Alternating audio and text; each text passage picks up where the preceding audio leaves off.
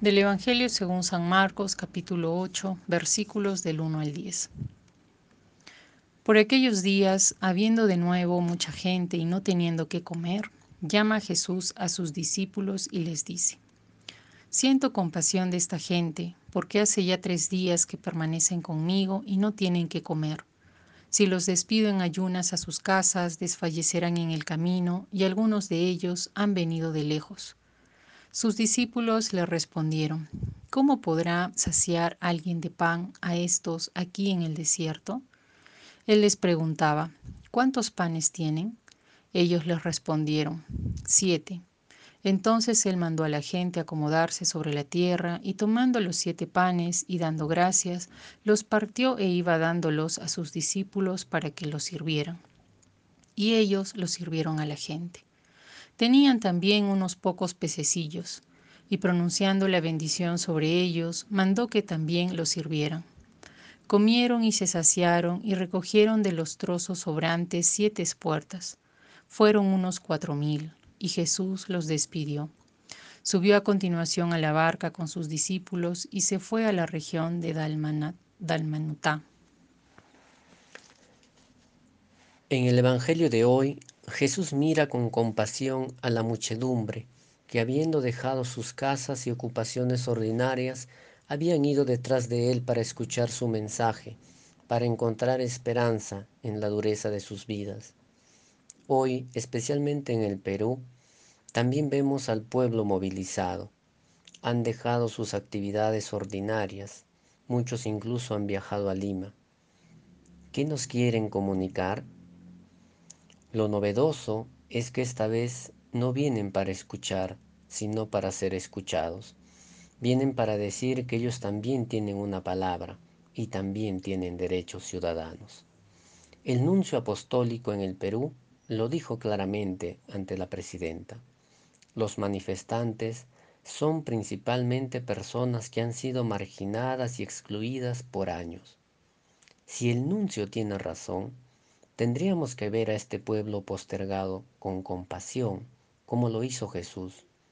Pero no podemos.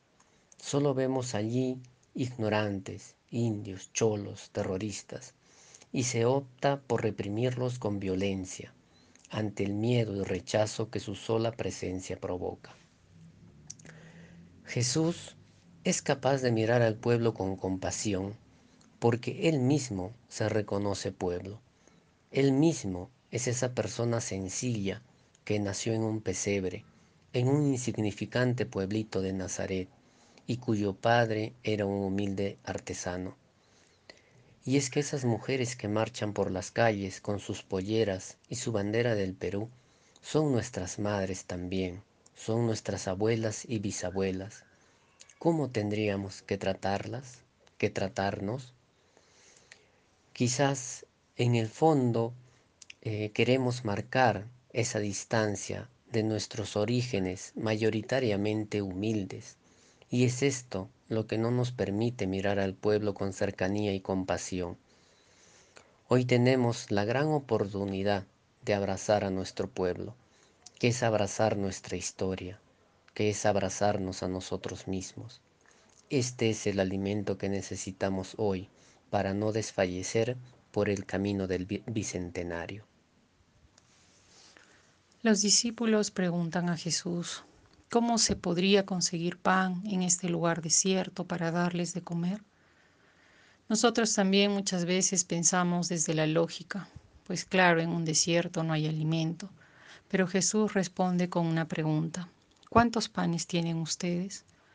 Esta respuesta no sigue la línea de lo que dicen los discípulos, sino por el contrario muestra que hay una urgencia y es dada desde el sentir, desde el corazón, y creemos que desde ahí no hay límites para nuestra ayuda, se abren más posibilidades.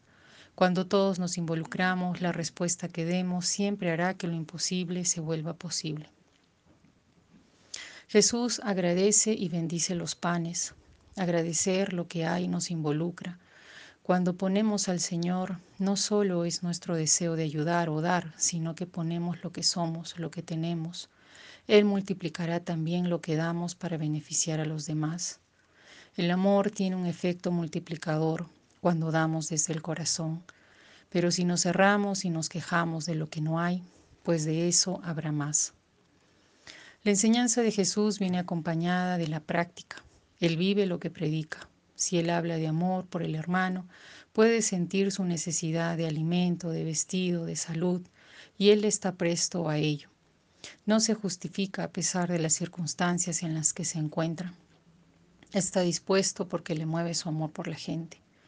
Me preguntaba cuántas veces posponemos el ayudar a otros, incluso a nosotros mismos, a las personas que están más cerca, porque creemos que los siete panes que tenemos son insuficientes y no damos ese paso de fe que nos pide Jesús. Jesús nos invita a amar, a involucrarnos, a agradecer y a confiar que las situaciones que vivimos, ya sea a nivel personal, familiar o de nuestra sociedad, no sean vistas desde afuera de manera lógica, sino que abramos nuestro corazón para sentir compasión, para poder ver la necesidad que existe. Siempre me pregunté cómo pudo ser esta multiplicación de los panes y solo se me ocurre pensar que alguien o varios juntaron los siete pescados y los siete panes, que sabemos que la cantidad es simbólica. Pero Jesús enseñó el amor infinito del Padre. Imagino que ese amor que despertó en la gente y que también vieron en otros fue lo que les llevó a abrirse a los demás y dar lo mucho o poco que traían y ponerlo al servicio del otro. Es así que al final todos podemos quedar saciados, tanto a nivel físico, pero estamos seguros que se sació el corazón de todas estas personas que le seguían. Se alimentaron de amor, de compasión, de la alegría de compartir con los demás. Que podamos no solo escuchar el mensaje de Jesús, sino vivir cada día abiertos a los demás también.